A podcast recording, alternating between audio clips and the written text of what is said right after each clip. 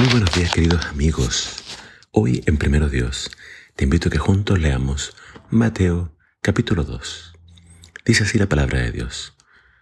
Después de que Jesús nació en Belén de Judea, en tiempos del rey Herodes, llegaron a Jerusalén unos sabios procedientes del oriente. ¿Dónde está el que ha nacido rey de los judíos? Preguntaron. Vimos levantarse su estrella y hemos venido a adorarlo. Cuando lo oyó el rey Herodes, se turbó y toda Jerusalén con él. Así que convocó a todos los jefes de los sacerdotes y maestros de la ley de su pueblo para preguntarles dónde había de nacer el Cristo.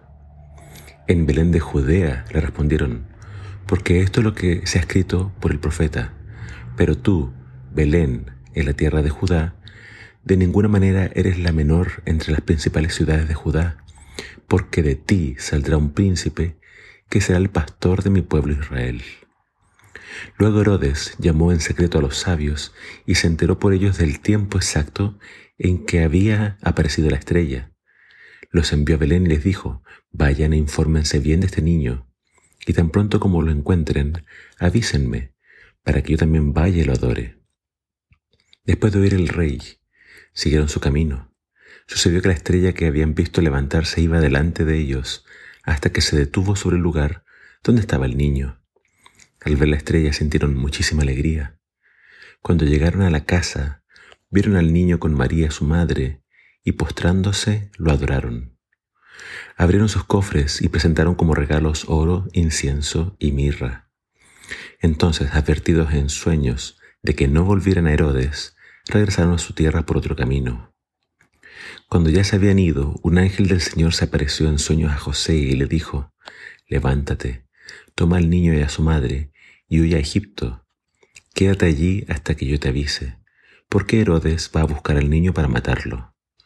Así que se levantó cuando todavía era de noche, tomó al niño y a su madre y partió para Egipto, donde permaneció hasta la muerte de Herodes. De este modo se cumplió lo que dijo el Señor por el profeta, de Egipto llamé a mi hijo. Cuando Herodes se dio cuenta de que los sabios se habían burlado de él, se enfureció y mandó a matar a todos los niños menores de dos años en Belén y en sus alrededores, de acuerdo con el tiempo que había averiguado de los sabios. Entonces se cumplió lo dicho por el profeta Jeremías. Se oye un grito en Ramá, llanto y gran lamentación. Es Raquel que llora por sus hijos y no quiere ser consolada. Sus hijos ya no existen. Después de que murió Herodes, un ángel del Señor se le apareció en sueños a José en Egipto, y le dijo, levántate, toma al niño y a su madre, y vete a la tierra de Israel, pues ya murieron los que amenazaban con quitarle la vida al niño. Así que se levantó José, tomó al niño y a su madre, y regresó a la tierra de Israel. Pero al oír que Arquelao reinaba en Judea, en lugar de su padre Herodes, tuvo miedo de ir allá. Advertido por Dios en sueños, se retiró al distrito de Galilea y fue a vivir en un pueblo llamado Nazaret. Con esto se cumplió lo dicho por los profetas, lo llamarán Nazareno.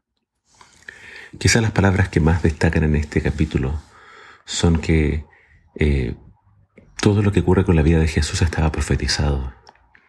Estaba profetizado que Él nacería en Belén. Estaba profetizado que también tendría que ir a Egipto. Eh, el tema de la estrella aparece en el libro de números. Entonces todo lo relacionado con Jesús estaba predicho. Pero a pesar de que había tanta información acerca de la llegada de Jesús, del Mesías, del Cristo, su pueblo no estaba esperándolo. Tanto el rey Herodes como toda Jerusalén se sorprendió de que gente de Oriente, extranjeros, estuvieran más atentos a este acontecimiento tan importante los sabios de Oriente trajeron los presentes que finalmente ayudaron a José y a su familia a vivir en Egipto. El rey Herodes es conocido por su eh, por ser aparte de un gran constructor, una persona muy despiadada, un asesino frío y calculador, que no quería adorar a Jesús, quería destruirlo.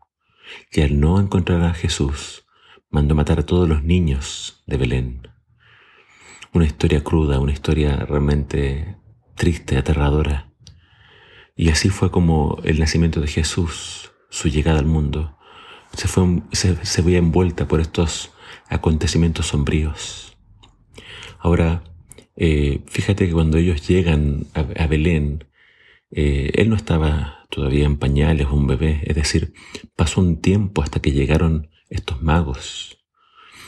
Y es por eso que Herodes manda matar a todos los niños menores de dos años. Quizás esa edad tenía ya Jesús cuando llegan a adorarlo. Eh, la historia de Jesús nos muestra entonces estos contrastes, extranjeros queriendo adorarlo y ya personas queriendo matarlo.